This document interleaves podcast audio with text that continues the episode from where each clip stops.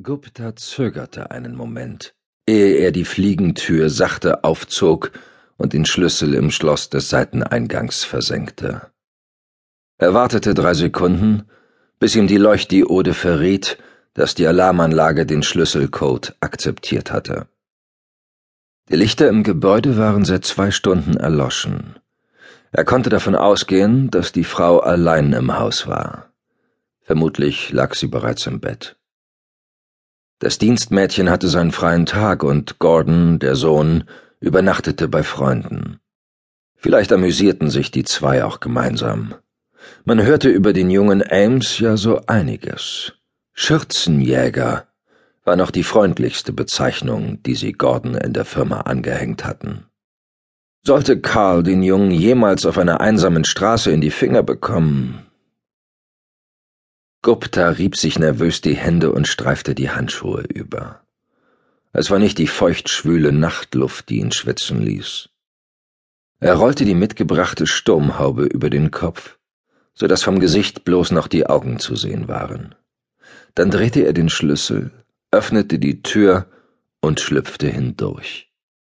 Nun hatte er buchstäblich die Schwelle überschritten.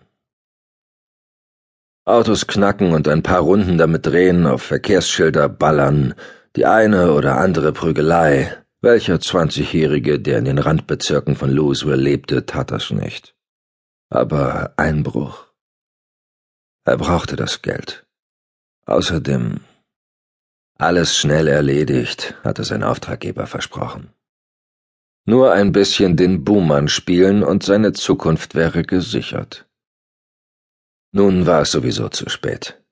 Gupta knipste die Taschenlampe ein und pirschte durch die Küche in die Haupthalle, wo sich vor 150 Jahren noch feine Leute im Tanz gedreht hatten. Da war jemand. Der Lichtstrahl streifte ein Gesicht auf der Treppe. Gupta zuckte zusammen. Scheiße, flüsterte er und wich zurück. Im selben Moment unterdrückte er ein hysterisches Glucksen. Er hatte sich vor einem Ölbild erschreckt. Oh Mann. Die Ahnengalerie der Familie Ames flankierte die Treppenstufen. Ganz unten prangte das Porträt des verstorbenen Hausherrn. Er musterte den Eindringling mit strengem Blick.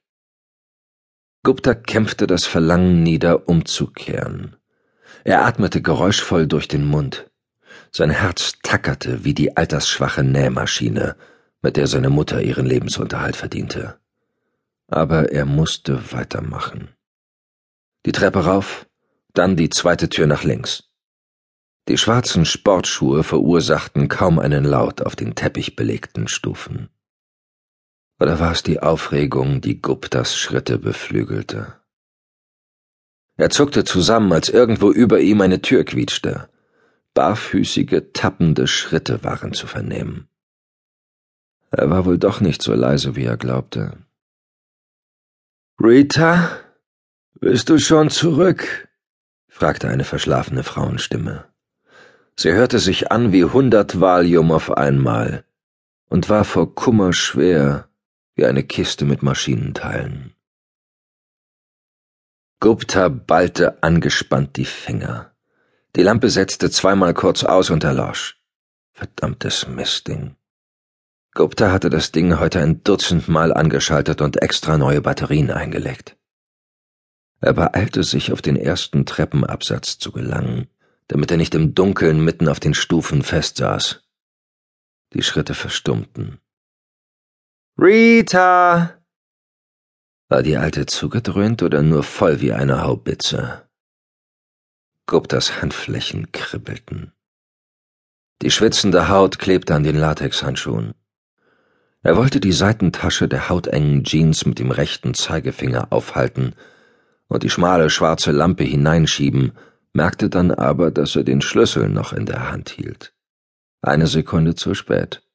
Der Schlüssel fiel mit leisem Klimpern auf den Treppenabsatz. Das Geräusch hallte ihm in den Ohren wie ein Schuss. Hastig schob er die Lampe in die Hose, bückte sich, tastete nach dem Schlüssel. Oben quietschte erneut die Tür.